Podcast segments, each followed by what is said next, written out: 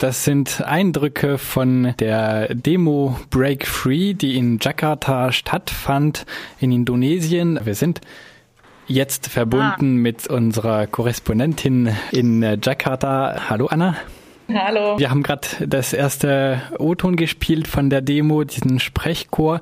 Es handelt sich um die Demo Break Free, eine Demo für Klimaschutz und gegen das Kohlezeitalter. Kannst du mehr über die Hintergründe dieser Demo äh, erzählen? Genau, die Demonstration, die heute in Jakarta, also in der indonesischen Hauptstadt, äh, stattgefunden hat, heute Morgen, wir haben ja fünf Stunden Zeitverschiebung, äh, ist Teil von der globalen Kampagne Break Free from Fossil Fuels. Da gibt es auch in anderen, äh, in vielen anderen Ländern Demonstrationen, unter anderem nächste Woche, glaube ich, gibt es auch eine Demo in der Lausitz in Deutschland.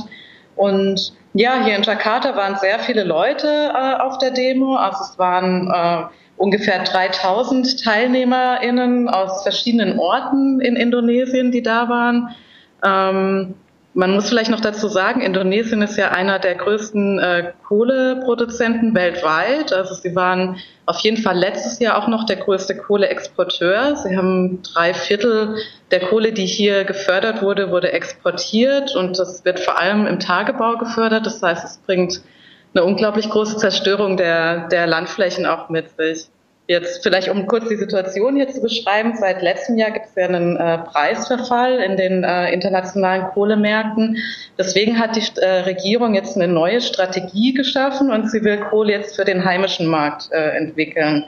Ähm, das heißt, sie will eigentlich dieses Kohlebusiness hier weiter fördern und am Leben halten, indem äh, ein neuer Energieplan veröffentlicht wurde. Da sollen jetzt in kürzester Zeit 35 Gigawatt geschaffen werden und 20 Gigawatt allein davon äh, sollen durch Kohle gestellt werden. Und das führt dazu, dass eben jetzt äh, Indonesien oder viele Menschen hier nicht nur das Problem haben, ähm, dass viel Coal Mining betrieben wird, also viele Kohletagebauförderungen, wodurch die Landschaften zerstört werden, ähm, sondern dass jetzt auch ganz viele Kohlekraftwerke in Planung sind, die ja auch zu einer unglaublich hohen Luftverschmutzung und so weiter führen. Das heißt, dieser Sprechchor, den wir vorgehört haben, äh, in dem haben die Leute gerufen, wir sind gegen Kohlekraftwerke hier und jetzt. Das war der, der Sprechchor. Und die Demo insgesamt wendet sich sowohl gegen die Kohlekraftwerke als auch gegen den Kohletagebau.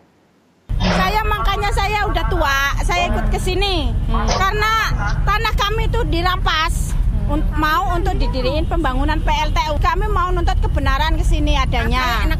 Saya bukan demo, tapi saya mau nuntut kebenaran sama Jokowi. Du verstehst also fließend Indonesisch? Was hat sie gesagt? Ja, ich dachte, es ist trotzdem nett, das zu spielen, damit man die Sprache auch mal hört. Also die Frau, ich habe sie gefragt, was für sie der Grund war, hierher zu kommen. Und sie hat mir erzählt, dass sie aus Batang kommt. Das ist in Ostjava, also ungefähr 1000 Kilometer entfernt. Äh, von, von Jakarta. Sie sind die ganze Nacht über hierher gefahren und sie sagt, wir sind hier, weil uns unser Land genommen wurde, um ein Kohlekraftwerk zu bauen.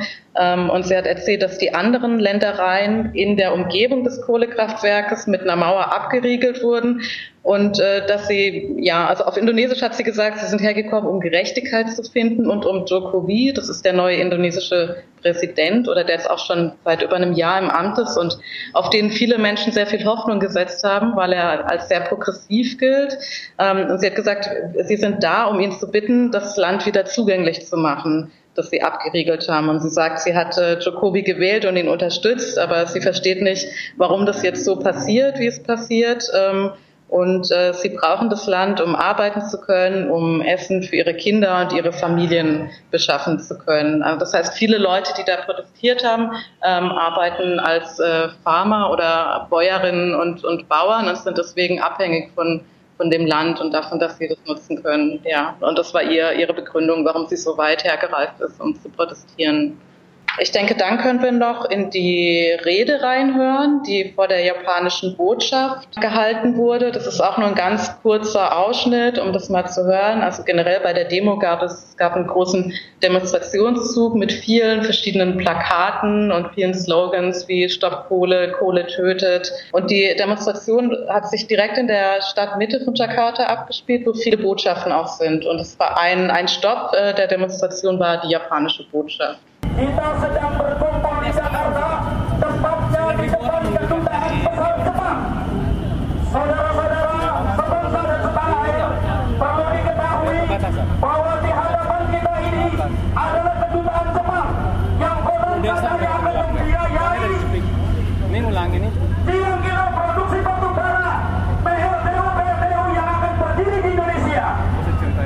Kannst du ja. zusammenfassen? Bei der Rede wurde gesagt, wir sind jetzt äh, in Jakarta vor der japanischen Botschaft und ihr solltet wissen, dass die Japaner oder vor allem japanische Banken viele Projekte zur äh, Entwicklung von Kohlekraftwerken finanzieren.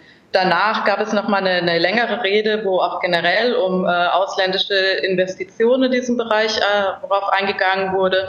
Und man kann vielleicht noch dazu sagen, dass auch viele deutsche Banken und auch andere europäische Banken, viele britische Banken auch in dieses Geschäft involviert sind. Also beispielsweise die Deutsche Bank, die Hypovereinsbank, die Commerzbank, die Allianz, die Z-Bank, die NordLB. Also ganz viele äh, große deutsche Banken investieren in den oder haben in den indonesischen Kohlesektor investiert. Die Allianz hat sich jetzt, glaube ich, Ende letzten Jahres äh, aus diesem Sektor zurückgezogen. Aber ja, das liegt äh, wahrscheinlich hauptsächlich daran, dass es nicht mehr so lukrativ ist, seit es diesen großen ähm, Preisverfall ähm, gegeben hat. Vielleicht kann man noch generell sagen, die Firmen, die hier in Indonesien äh, investieren in den Kohleabbau und, und den Export, sind viele große internationale Firmen, die aber ihre Verträge schon länger haben. Das heißt, äh, da ist zum Beispiel Vale aus, aus Brasilien, BHB, Billiton, einige größere, die alte Verträge noch haben. Und ansonsten sind die Banken, äh, die ähm, Kohleunternehmen aber mehrheitlich indonesisch. Das heißt, mindestens 51 Prozent von den kleineren und neueren äh, Lizenzinhabern müssen in indonesischer Hand sein. Und in indonesischer Hand heißt meistens äh, in Hand von äh, reichen Eliten oder reichen äh, Unternehmensgroßgruppen in Jakarta, die schon während der Zeit der Diktatur viel Vermögen angesammelt haben und auch deswegen sehen die Leute gerade auf den sogenannten Außeninseln, das sind halt alle Inseln außerhalb Javas, also wie gerade Kalimantan und Sumatra. Auch deswegen sehen das viele Leute sehr, sehr kritisch, weil sie das Gefühl haben, von den großen Gewinnen, die in diesem Sektor gemacht werden, kommt bei ihnen nichts an. Und sie sind die Leidtragenden, weil ihre Umgebung verschmutzt wird und ihre, ihr Land zerstört wird, der Regenwald wird zerstört, also vor allem in Sumatra und Kalimantan, was die Hauptabbaugebiete sind. Und wie gesagt, ist jetzt noch das neue Problem dazu gekommen, dass jetzt auch viele Kohlekraftwerke gebaut werden sollen, vor allem auf Java. Ist es ein mhm. großes Thema in der Öffentlichkeit in Indonesien oder ist es eher so ein Randthema, diese ganze Klima-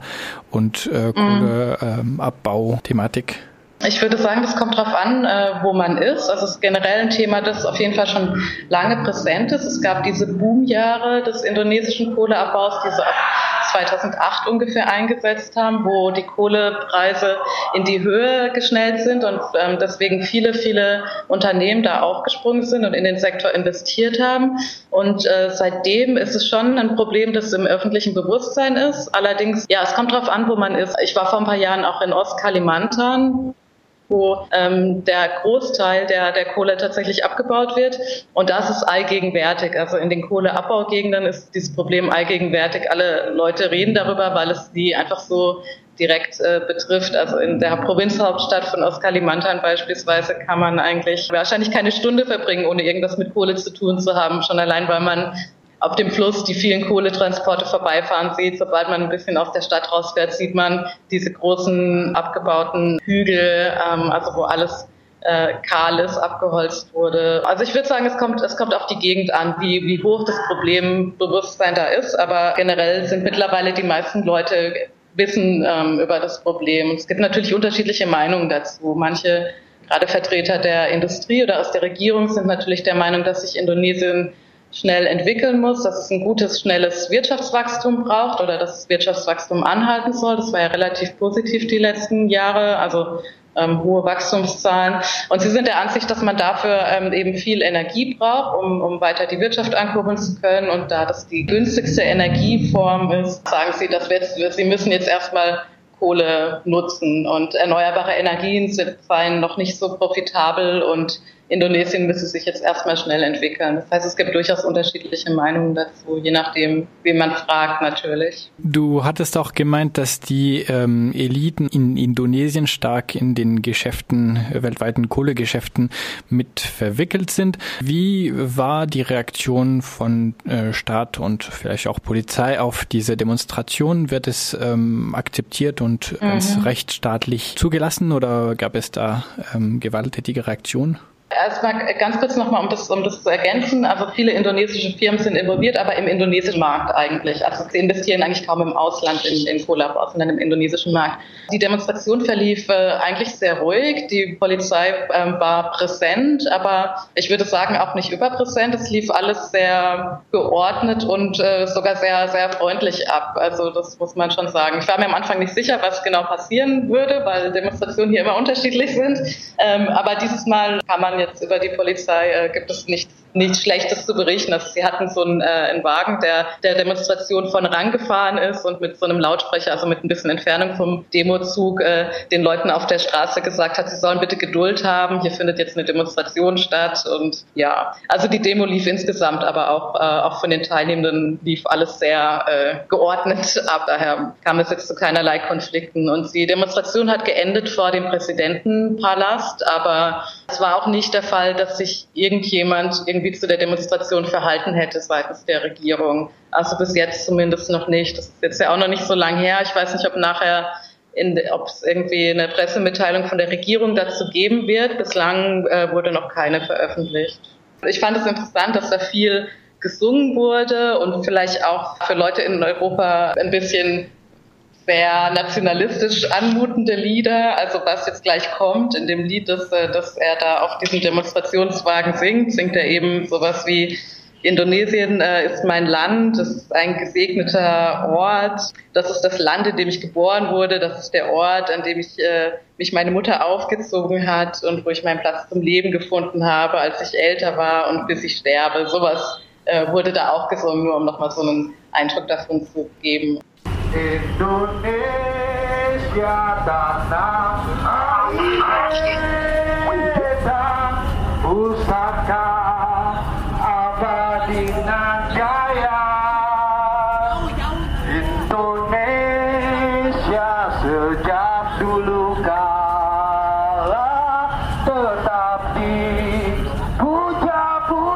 bangsa. Di sini